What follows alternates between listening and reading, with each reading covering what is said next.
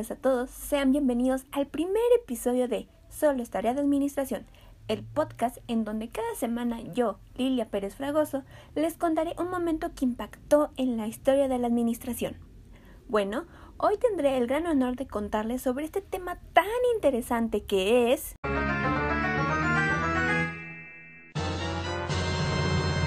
Las principales aportaciones de los estudios de Hawthorne. Antes de que entremos de lleno al saber sobre estas aportaciones, vamos a entrar un poquito en contexto y para eso tenemos que viajar mucho tiempo en el pasado. Estos estudios, iniciados en 1924, pero ampliados hasta principios de los años 30, fueron ideados como un experimento de administración científica.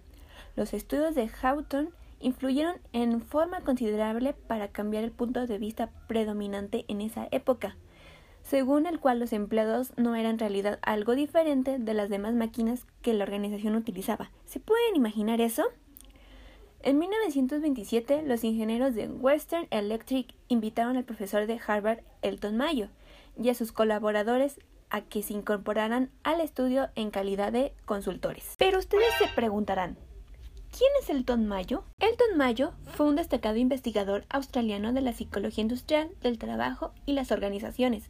Fue especialmente conocido por la investigación de Hawthorne, además de por otras contribuciones importantes al ámbito social e industrial de las empresas. Y como me diría mi abuelita, amigos, a lo que te truje chencha.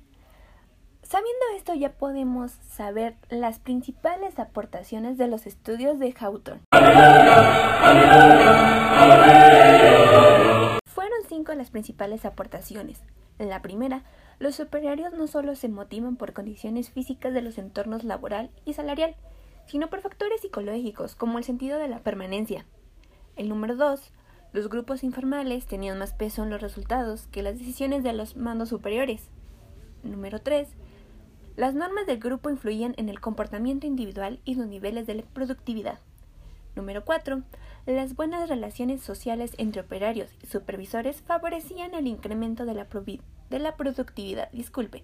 Y número 5, en los grupos más integrados surgía un liderazgo que generaba más cooperación para superar las dificultades de trabajo. ¿Ustedes qué opinan amigos?